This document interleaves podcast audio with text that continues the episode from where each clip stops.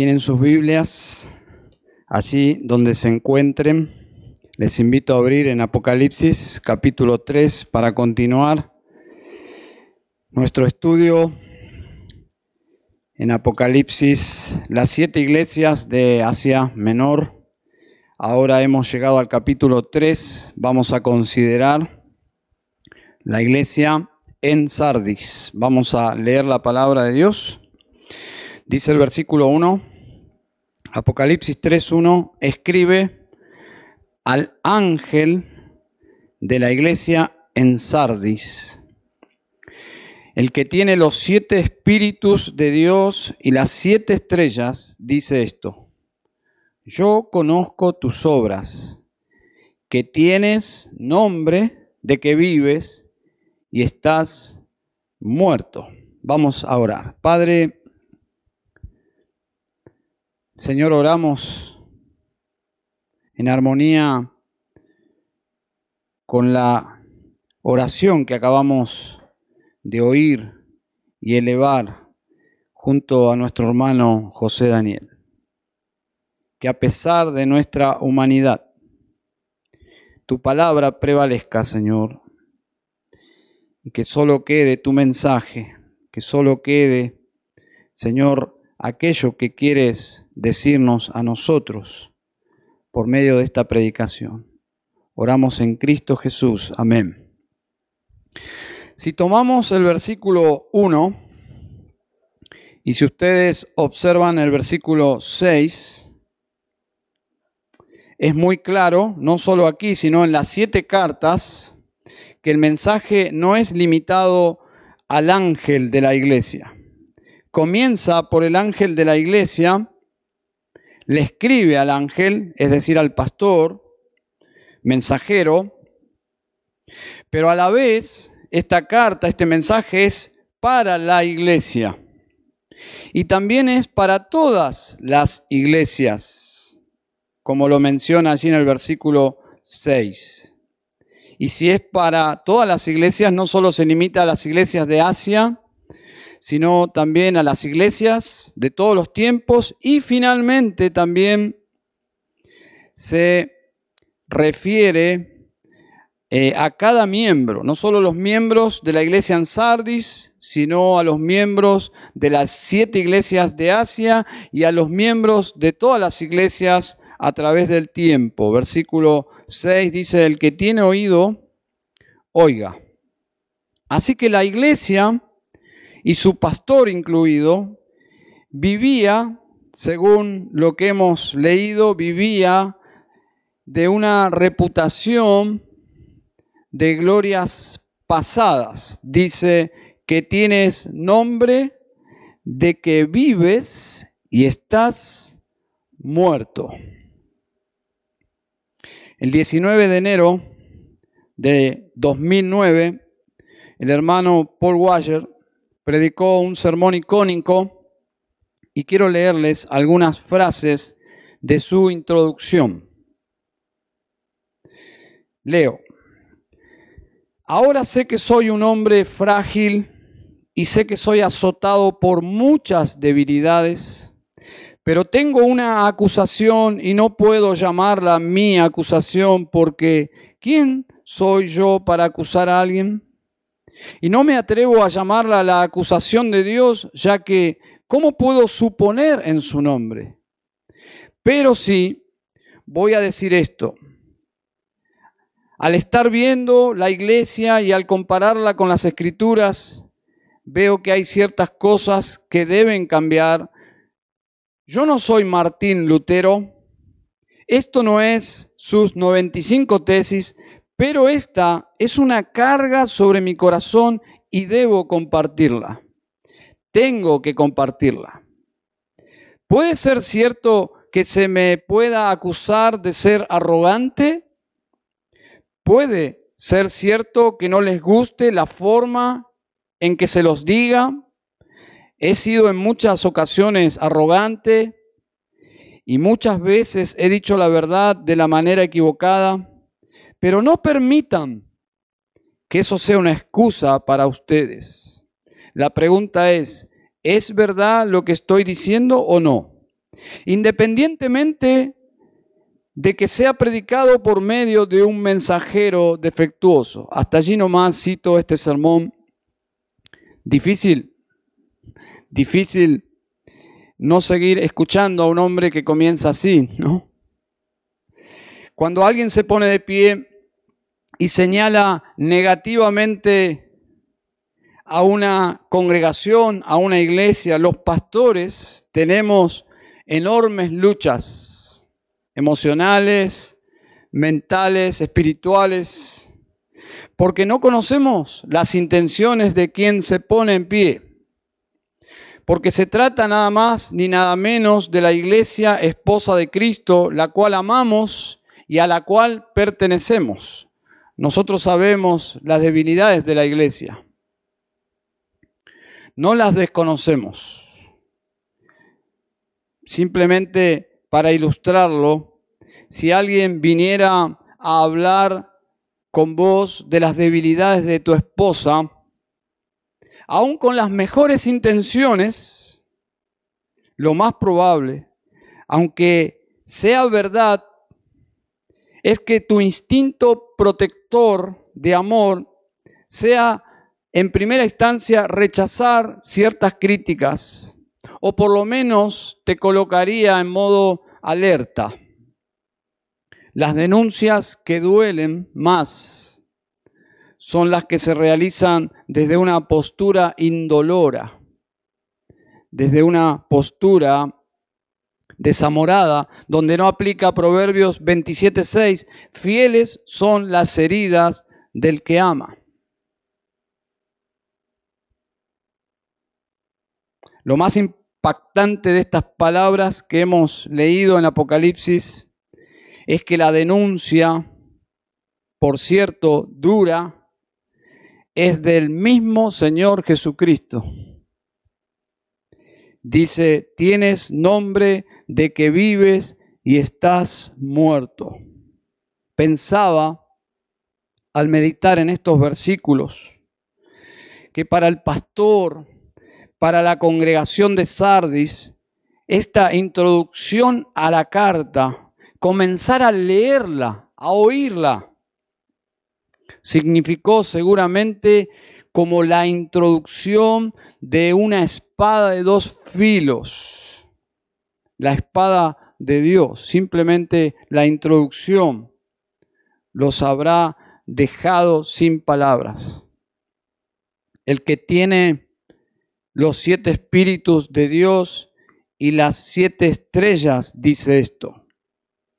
Tú tienes nombre de que vives y estás muerto. Observen la presentación del Señor, dice el versículo 4 de capítulo 1, Juan a las siete iglesias que están en Asia, gracia a vosotros y paz del que es y que era y que ha de venir y de los siete espíritus que están delante de su trono. Y en la presentación del Señor aquí en capítulo 3 para Sardis menciona nuevamente los siete espíritus, simplemente que no menciona que están delante de su trono. Algunos buenos comentaristas bíblicos respetables conectan los siete espíritus de Dios con Isaías capítulo 11, donde menciona proféticamente Isaías la espiritualidad futura, desde su perspectiva, la espiritualidad futura del Mesías. Dice Isaías 11.1, y brotará un rebaño, un retoño, y brotará un retoño del tronco de Isaí, y un vástago de sus raíces dará fruto. Y leemos el versículo 2, y reposará sobre él el espíritu del Señor, espíritu de sabiduría y de inteligencia, espíritu de consejo y de poder, espíritu de conocimiento y de temor del Señor. Parece ser una referencia a la plenitud espiritual que tendría el Mesías, la plenitud del Espíritu Santo que sí observamos en el ministerio de nuestro Señor Jesucristo, que estaría en la vida del Mesías y ahora en el tiempo de Juan estaba morando en la iglesia. Pero también simultáneamente, si tomamos el capítulo 1, versículo 4, vemos que está delante del trono de Dios. Así que los siete espíritus tienen que tener alguna relación con el espíritu de Dios. Ustedes saben que aquellos que llegan a ciertas conclusiones a partir de los números entienden por las referencias que el número 7 habla justamente de perfección. Entonces, aparte de esta conexión, no hay nada, porque no hay nada más, quedaríamos a oscuras sobre el significado de los siete espíritus. Entonces, a los siete espíritus añade siete estrellas en la presentación del Señor. Y volviendo a capítulo 1, versículo 20, de donde se extraen todas las figuras de las presentaciones en las siete cartas, leemos en el versículo 20, las siete estrellas son los ángeles de las siete iglesias. Así que hermanos, si nuestra conclusión es correcta, que los los siete ángeles son los pastores de las iglesias, entonces el Señor tiene a los pastores a su cuidado. Y si tomamos el capítulo 1, versículo 16, dice que en su mano derecha tenía las siete estrellas. Así que si pueden llegar a seguirme y conectar todo lo que estoy diciendo, este cuadro de tenerlos en su mano derecha implica que los pastores a pesar de todo, están en una posición de privilegio, de cuidado y de señorío. Puede ser una situación de privilegio, pero también de responsabilidad. Y lo más desafiante aquí es tratar de encontrar la intención que tuvo el autor al escribir a esos primeros hermanos, a esos lectores originales. La combinación de tener los siete espíritus de Dios y las siete estrellas, indudablemente no es fácil. Si unimos las dos frases, vemos que hay una conexión, una unidad entre el Cristo, es decir, el Mesías, el Espíritu Santo y el trono de Dios, el Padre.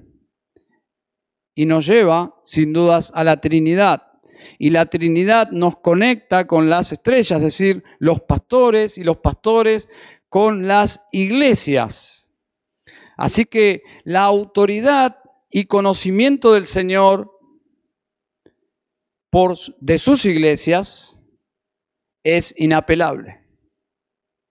Es inapelable. Quien va a dirigirse a la iglesia, al pastor, a nosotros como congregación, a sus miembros, tiene pleno derecho sobre su iglesia para decirnos lo que quiera decirnos. ¿Cuál es nuestra responsabilidad? ¿Solo recibir estas amonestaciones, por más duras que sean, de la forma más humilde posible? Cuando alguien viene a marcarte cosas de tu vida, divinidades, lo más seguro es que uno se coloque en una posición de defensa. Pero aquí no hay defensa frente al Señor. Entonces, frente a la palabra del Señor, frente a su autoridad, su omnisciencia, solo queda abrir nuestros corazones y que el Señor resuelva qué hacer con nosotros. Y quiero que veamos en forma de cuatro mandatos el mensaje de Cristo a Sardis y que el Señor nos ayude a sacar implicaciones para nuestras vidas. El primer mandato, que son dos imperativos, lo vamos a unir y es versículo 1, dice, ponte en vela y afirma las cosas que quedan, que estaban a punto de morir, porque no he hallado completas tus obras delante de mi Dios. Otra versión dice, sé vigilante y afirma. Esta ciudad de Sardis, en batallas normales, nunca sufrió una derrota. Pero la historia nos dice que sí tuvo dos conquistas por no estar alerta, donde falló completamente el sistema de vigilancia. Y no estoy hablando de cámaras ni de nada de eso.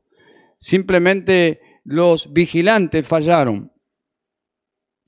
En uno de esos ataques nos cuenta la historia que los soldados enemigos entraron silenciosamente a la ciudad, cruzaron sus muros, ingresaron sin ser vistos y estando ya adentro, abrieron las puertas de la ciudad para dejar entrar a todo el resto de sus, de, de sus soldados, el resto del ejército. Algo increíble, ¿no? Algo increíble. Hay personas que duermen tan profundamente que ladrones podrían entrar en su casa y ellos seguirían durmiendo. Los ladrones podrían organizar una fiesta, luego cargar todo en un vehículo e irse tocando bocina y los dueños de casa seguir durmiendo y por la mañana encontrarse con este drama. Bueno, Qué bendición descansar así. Pero en la vida espiritual no podemos relajarnos así. No podemos relajarnos como Sardis. Sardis se había relajado al punto de dormir, dejar de velar, y ahora estaban muriendo. El pastor Mariano hace unos años predicó este pasaje con el título Sardis, la iglesia agonizante. Y me llamó la atención, pero si ustedes observan el título, si bien el Señor dice estás muerto, el título se conforma al texto porque luego dice afirma las cosas que quedan que estaban a punto de morir. Es decir, no todo estaba muerto, no todo estaba perdido, debían reaccionar. Esta carta fue como un electroshock, alguien que realmente se está muriendo. La idea es de, reanimar a esta iglesia que solo le quedaba la fama y la confrontación tiene una implicación muy actual porque todos nosotros somos propensos a descansar en nuestra reputación. Si hemos logrado algo, por la gracia del Señor, quizás eso nos lleve a decir, bueno, ya está, si tengo una buena imagen puedo sobrevivir a cualquier cosa y dormirnos. Ellos hicieron las cosas mal, observen, dice, porque no he hallado completas tus obras delante de mi Dios. Y eso es lo que realmente importa no es tanto la fama, el nombre, sino aquí y, eh, el Señor destaca lo que es realmente importante. Tus obras delante de mi Dios. La idea es, la frase allí, no he hallado completas tus obras. La idea es que no se ajustan a la manera de Dios, como que no califican como aprobadas a la manera de Dios. Bien, entonces la idea es que ellos hicieron las cosas sin tener en cuenta los estándares de Dios, sino que hicieron las cosas a su manera y llegó el día de recoger las consecuencias. Y esta carta es ese día. Y saben, hermanos y amigos, esta es la sutileza y la, la atracción sutil del pragmatismo eclesial que abunda y la idea es si funciona para que la gente venga y escuche el Evangelio, es decir, la intención no es mala, entonces Dios lo debería aprobar.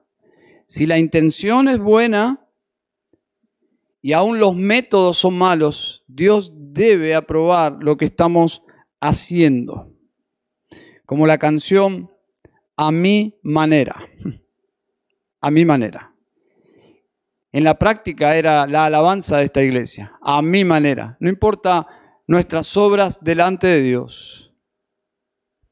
Pero Jesús trae esta exhortación. Así que el motivo de esta exhortación dura, y es para tomar el ejemplo aquí, es recuperar a la iglesia. No es condenar a la iglesia, es recuperar a la iglesia. Y entonces esta primera exhortación tiene que ver con eso, con esa, esas palabras introductorias fuertes como para despertar, reanimar, ¿eh? como una sala de emergencia, como una ambulancia que llega frente a un casi, casi cadáver. Ponte en vela y afirma, sé vigilante y afirma. Número 2, versículo 3, acuérdate pues de lo que has recibido y oído. Acuérdate pues de lo que has recibido y oído. Lo más probable es que se refiere a lo más importante, es decir, el Evangelio. El Evangelio. Porque es el encargo más solemne que el Señor ha hecho a la iglesia. Y algunos versículos en el contexto de las cartas pastorales, voy a leer dos. Segunda de Timoteo 1.13 retén la forma de las sanas palabras que de mí oíste, en la fe y amor que es en Cristo Jesús. La misma idea, retén la forma de las sanas palabras. Segunda de Timoteo 2.2, lo que has oído de mí en la presencia de muchos testigos, eso encarga a hombres fieles que sean idóneos para enseñar también a otros. Es un encargo, un encargo, algo para recordar lo que han recibido y oído. Hermanos, la iglesia que abandona este encargo, es decir, el Evangelio, pierde su rumbo. Pierde su rumbo. Pronto, si descuidamos este encargo, el Evangelio, la iglesia se llenará de incrédulos. Y este es el caso aquí. Entiendo que la iglesia no estaba completamente muerta porque todavía existía un remanente fiel. Observo en versículo 4, pero tienes unos pocos en Sardis que no han manchado sus vestiduras y andarán conmigo vestidos de blanco porque son dignos. Esa vestidura blanca tiene que ver con la salvación, tiene que ver con la justicia de Cristo, con las obras que manifiestan esa justicia, esa dignidad que no viene de ellos mismos, sino de Cristo mismo. Por lo tanto, el Evangelio, el Evangelio es justamente el blanco de ataque del enemigo. Si el Evangelio es justamente el mayor encargo porque mantiene de pie y viva a la iglesia, ¿qué es lo que Satanás va a atacar ferozmente? Indudablemente es el Evangelio. Y esto nos conecta con el tercer imperativo. En tercer lugar, guárdalo. guárdalo. La lucha más grande de una iglesia es mantener justamente el Evangelio en el centro de todo. El Evangelio en el centro de todo, de todo lo que hacemos. El tiempo presente del verbo indica justamente la importancia del Evangelio, que sea central.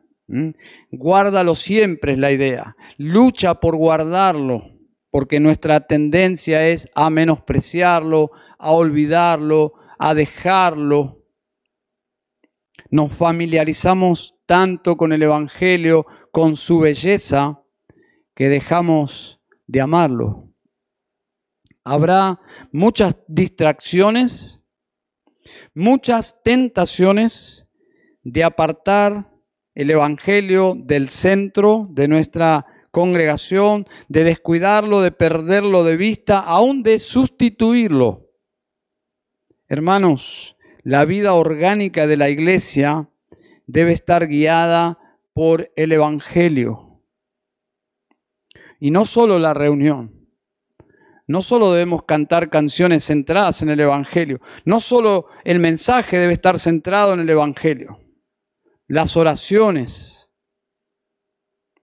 Sino que el Evangelio en la vida misma de sus miembros en la convivencia, en la convivencia matrimonial, la lucha para hacer al Evangelio el timón de cada familia, en la educación de los hijos, el Evangelio, en la cultura de trabajo, el Evangelio, en la solución de conflictos, el Evangelio, en el discipulado, el Evangelio, en la consejería, el Evangelio, en los ministerios, el Evangelio, en las amistades, el Evangelio. Alguien puede estar diciendo, pero tan importante es el Evangelio. Sí, preeminentemente importante. Porque cuando una iglesia descuida el Evangelio, lo minimiza, piensa que solamente el ABC de la vida cristiana, es donde comienza la iglesia a derrumbarse. Pero por esa razón Pablo exhorta a Timoteo, justamente en 2 de Timoteo 1:14, guarda el buen depósito por el Espíritu Santo que mora en nosotros. Justamente el Espíritu debe asistirnos, debe ayudarnos todo el tiempo para tener una visión espiritual del Evangelio. Nuestra humanidad caída, nuestra carne jamás puede apreciar algo tan bello, tan precioso que es el Evangelio. Debemos guardar el buen depósito por el Espíritu Santo que mora en nosotros. Entonces el primer imperativo para esta iglesia agonizante ponte en vela y afirma. El segundo mandato es acuérdate pues de lo que has recibido y oído. En tercer lugar, guárdalo. Y el cuarto mandato es y arrepiéntete y arrepiéntete. Es una advertencia que la vemos en el versículo 4. Por tanto, si no velas, vendré como ladrón y no sabrás a qué hora vendré sobre ti. Este arrepiéntete es una advertencia. Porque si la iglesia no toma en serio las palabras de Jesús y hace las tres cosas que mencioné antes, el hecho de volver a la vigilancia, de recordar y guardar. Si no se arrepiente, dice que Jesús llegará como ladrón. Algunos hacen una conexión a la segunda venida del Señor y tendría sentido, pero creo que en este contexto más local habla de la llegada de Jesús de forma inesperada como un juicio como un juicio. Y teniendo en cuenta la historia de esta ciudad, probablemente tenga sentido, porque así es como esta iglesia fue destruida por no guardar eh, eh, la vigilancia. Vendré como ladrón. Y el juicio viene, hermanos, siempre el juicio de Dios viene cuando no nos arrepentimos. El juicio de Dios, es decir, su corrección disciplinaria, no es necesaria cuando nos quebramos delante del Señor. Es por eso que una muestra preciosa del Evangelio es cuando una persona eh, abre su corazón humildemente y reconoce. Es por eso que el Salmo 51, donde David hace eso, es de tanto consuelo para los que han pecado. A un Dios mismo promete que a un espíritu así jamás lo rechazaría. Dios muestra gracia absoluta para cuando ve un pecador en esta actitud de arrepentimiento. Pero cuando hay dureza de corazón, dice Romanos 2.5, y simplemente para ilustrar, pero por tu dureza y por tu corazón no arrepentido, atesoras para ti mismo ira para el día de la ira y de la revelación del justo juicio de Dios. La actitud ahí, aquí es, ¿qué me importa? ¿Qué me importa? El, el corazón no arrepentido básicamente es incredulidad, es, ¿qué me importa? Porque entiende que el juicio de Dios es algo tan lejano que quizás nunca suceda. Pero en ese pasaje Pablo dice que el día de la ira vendrá y esa actitud lo único que suma es más consecuencias. Por esa razón, hermanos, justamente porque Jesús está apelando a un verdadero arrepentimiento, por esa razón el Evangelio terapeuta, y hablamos en esta semana con alguien sobre este tema, el Evangelio terapeuta es aquella forma de presentar a Jesús que solo busca ayudar al hombre a lidiar con lo que le hace sentir mal. Es decir, no es un evangelio bíblico, pero es difícil no ver dónde falla, porque es un evangelio que si bien está presente Jesús, simplemente está presente para aliviar al pecador. No es bíblico y es engañoso en primer lugar porque Dios no es el centro de ese mensaje.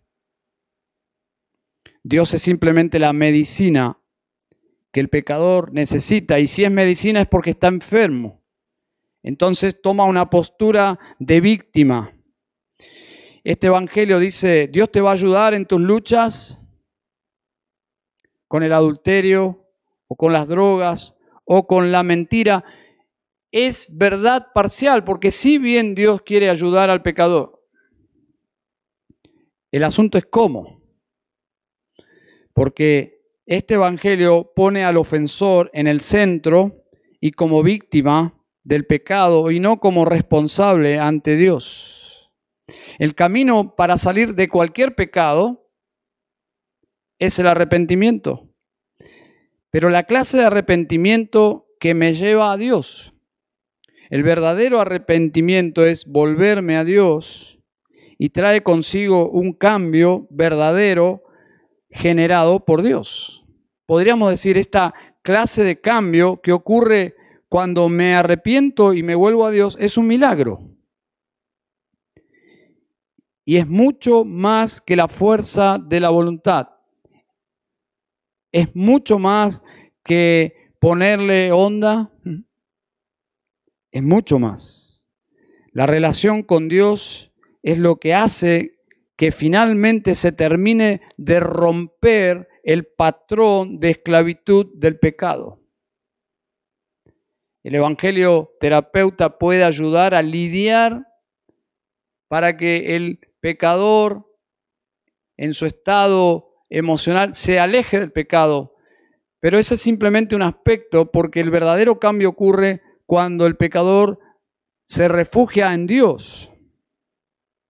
Es el arrepentimiento para con Dios que trae fruto, como dice Hechos 26, 20 que se arrepintiesen y se convirtiesen a Dios, haciendo obras dignas de arrepentimiento. Si en esta tarde estás luchando con algo, el Evangelio es el camino. Es el Evangelio, dice, he aquí el reino de Dios se ha acercado, arrepiéntanse. Vengan a Cristo conversando a través de años con personas que luchan con este asunto, que por sus pecados pierden de vista a Dios y comienzan a, a sufrir porque no, no, no saben si identificarse como hijos o no con Dios, porque lo sienten tan distante que regresan al pecado una y otra vez y viven desconsolados, desanimados, mi consejo es, es que oren a Dios, que oren a Dios. ¿Quién más les puede ayudar? Que oren a Dios y pidan que Él produzca este milagro, que no se conformen con nada menos, con nada menos, con nada menor a este regalo de Dios, que es el verdadero arrepentimiento. Que clamen a Dios por un verdadero arrepentimiento y no simplemente con alivio. Recuerden, hermanos, es un terreno del pecador con Dios, donde solo el pecador puede encontrar reconciliación y paz con Dios. Podemos ayudar, pero hay un cierto límite donde tenemos que quedarnos fuera podemos caer en el error de los amigos de Job que queriendo ayudar hacemos líos. Debemos indicarles, como dice Lucas 18:13, más el publicano estando lejos no quería ni aún alzar los ojos al cielo, sino que se golpeaba el pecho diciendo, Dios, sé propicio a mí, pecador. Aconsejarles que oren así. Clama a Dios, clama a Dios. Dios, sé propicio de mí. Si eso es hecho con fe bíblica, Dios va a acudir. Yo he visto personas literalmente en agonía, en el suelo llorando, pidiéndole a Dios. Ustedes saben la tentación que era querer ayudar pero esa lucha allí en el suelo era con Dios. Solo Dios puede vencer sobre un corazón atribulado así. Orar como la viuda en Lucas 18.1, con insistencia y sin desmayar. Pedro articula en una charla en el libro de los Hechos estas dos cosas de una forma preciosa. Cuando digo articula es porque él sabe por la dirección sabia del Espíritu, sabe tomar el arrepentimiento como responsabilidad del pecador, pero también como una obra de Dios y lo hace de forma muy bella. Él está hablando con un aparente creyente que se ha identificado con la iglesia, Simón se llama este hombre, y en Hechos 8:21, él en cierta forma con dones apostólicos y proféticos, declara cosas que quizás nosotros no podemos hacer, pero el principio quiero tomar. Él dice, no tienes parte ni suerte en este asunto porque tu corazón no es recto delante de Dios. ¿Cómo pudo él ver su corazón? Bueno, sus acciones, pero yo creo que fue por revelación de Dios. Nosotros no tenemos tal poder, pero dice el versículo 21, por tanto, arrepiéntete de esta tu maldad. Ahí vemos cómo él articula sabiamente el apóstol Pedro, arrepiéntete de tu maldad, lo hace responsable. Y luego dice, y ruega al Señor que si es posible se te perdone el intento de tu corazón. ¿Qué está haciendo Pedro aquí? ¿Lo confronta? Esa es nuestra responsabilidad también. Pero lo manda en cierta forma a arreglar sus cuentas con Dios. Lo que se deja ver es que Pedro descansa en que el perdón está finalmente en las manos de Dios, en la soberanía de Dios. Dice Pedro, ruega al Señor, como diciendo, como si en una empresa alguien hace algo y, su jefe inmediato se da cuenta que, no tiene autoridad para resolver esto y dice, no, anda a hablar con, con la autoridad mayor. es lo que Pedro en cierta forma dice, arregla esto quizás, no sé. Sin dudas, saber que es una obra de Dios nos da una, un descanso porque podemos orar alineados por esa persona que está luchando. Y uno diría, no podemos dejarlo solo. No lo dejamos solo cuando lo enviamos a arreglar sus cuentas con Dios y en las trincheras oramos por esa persona. Créanme que funciona. Lo hemos vivido con nuestros hijos. Funciona. Orad sin cesar. Orad que Dios perdone. Y simultáneamente les decimos, arrepiéntete. ¿Cómo funciona esas dos cosas sabiendo que el arrepentimiento también lo concede Dios? ¿Quién lo sabe? Ambas cosas están reveladas en la misma Biblia. Entonces, ¿esto roba la fuerza del mandato? No. Que Dios es quien finalmente otorga el arrepentimiento no significa que el mandato sea serio y la apelación esté aplicada a la conciencia, a la voluntad del pecador. Entonces, teniendo en cuenta que solo había un pequeño grupo de personas, un remanente andando santamente, este llamado al arrepentimiento es justamente eh, el más fuerte de todos, el que complementa los demás mandamientos. Así que estos imperativos podríamos verlos como el plan del Señor de restauración de la iglesia.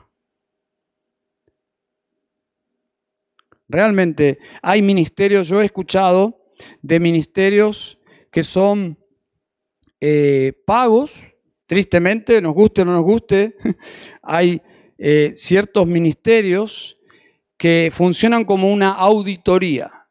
Hablé, no sé aquí en la Argentina, pero hablé en una oportunidad con un, con un pastor que su iglesia, él era uno de los pastores, su iglesia había contratado estas organizaciones que hacen auditoría de las iglesias. Son algunas personas que vienen, se instalan en la vida de la iglesia por varios días y ellos están desde, eh, desde la mañana en las oficinas, tienen charlas con el personal, con las autoridades, con el pastor, luego están en el culto, se reúnen con los músicos, hacen una auditoría de todo, de la, de la tesorería, de la multimedia. ¿Se imaginan el grado de, de apertura que tiene que tener una iglesia para dejar que le examinen externamente así? Casi como un FMI eclesial, pero con la motivación de ayudar. Claro que yo no, no contrataría jamás algo así. Y me llama la atención que aquí hay una verdadera auditoría. Porque el Señor todo lo sabe. Todo lo sabe de tu vida, todo lo sabe de mi vida. Y es bueno para nosotros. Es bueno que el Señor sepa todo de nosotros porque eso te afirma en, su amor por, por vos y por mí. Que a pesar que Él nos conoce mejor que nosotros a nosotros mismos, nos ama. Esa clase de amor, que el Señor sabiéndolo todo nos ama aún, es la clase de amor que todos necesitamos. ¿Qué hace el Señor con los pecados de esta iglesia? no los agranda para destruirlos, simplemente los evidencia para perdonarlos. Y esto es maravilloso. Entonces, es un plan de restauración. En primer lugar, ponte en vela y afirma. En segundo lugar, acuérdate pues de lo que has recibido y oído. ¿Y qué hago? Guárdalo. Casi como Efesios, ¿no? haz las primeras obras y arrepiéntete. Y finalmente la promesa, versículo 5, dice, el que venciere será vestido de vestiduras blancas. Es decir, hay esperanza para todos, no solo para ese pequeño remanente.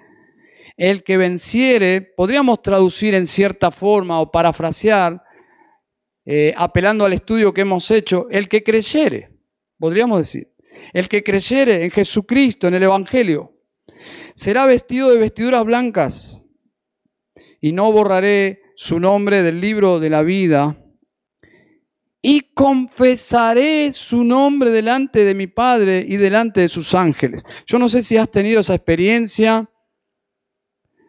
Puede sonar hasta egoísta, pero ¿no te anima cuando alguien te reconoce? Cuando alguien menciona que has hecho algo bien?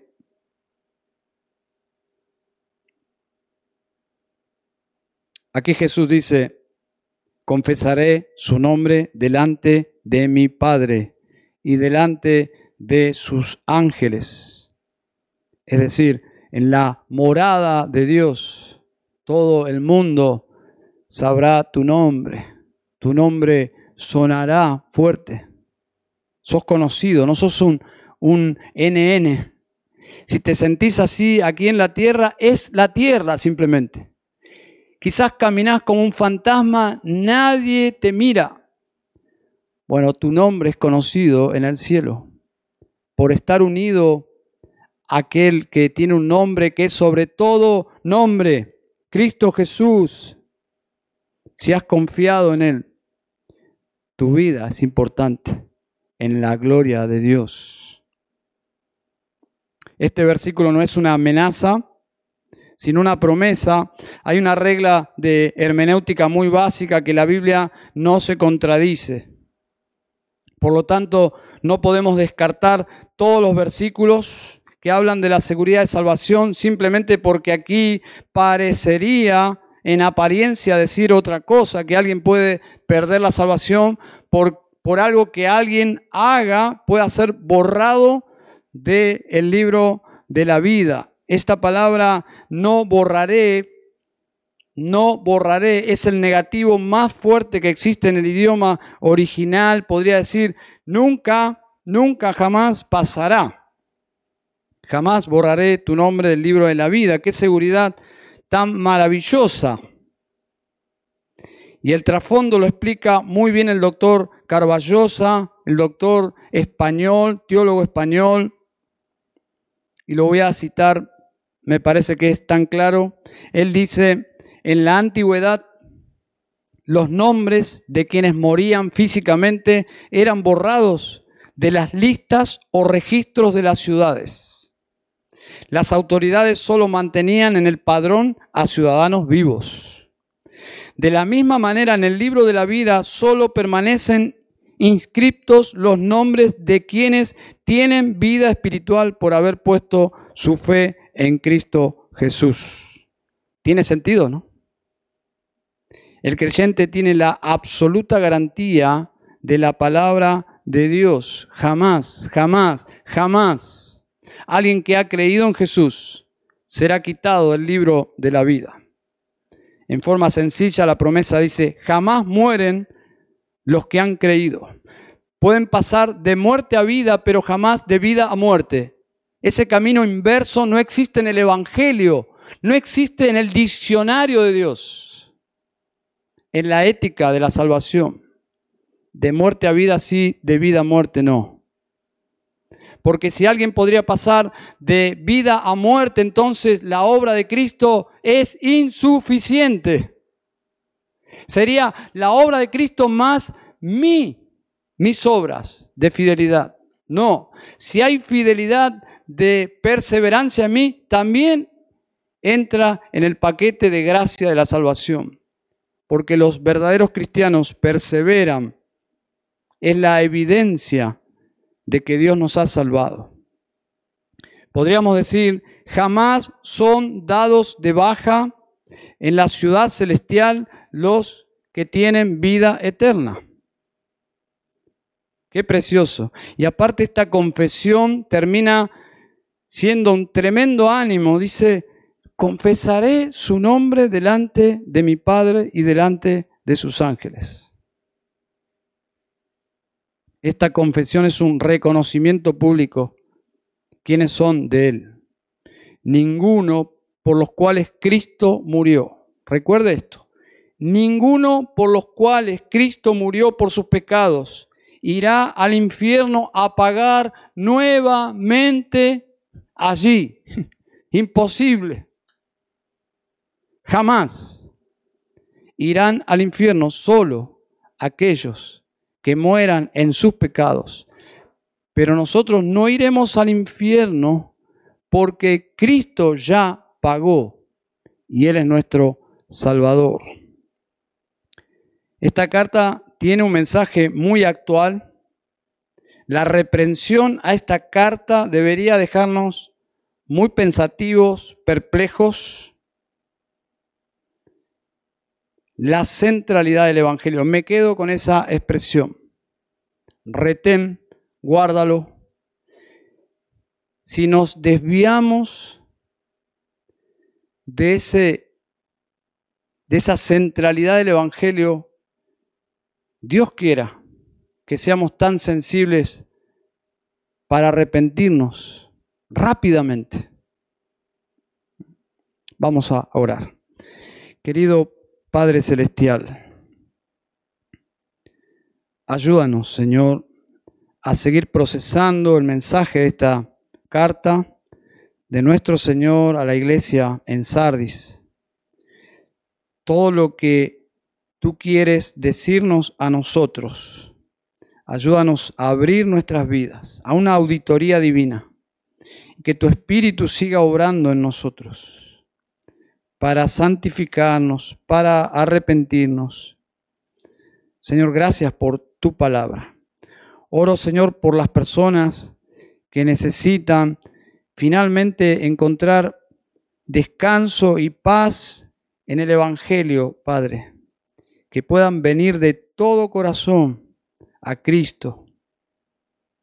Señor, lanzarse en sus brazos de salvación, de compasión y de misericordia, de gracia, de perdón.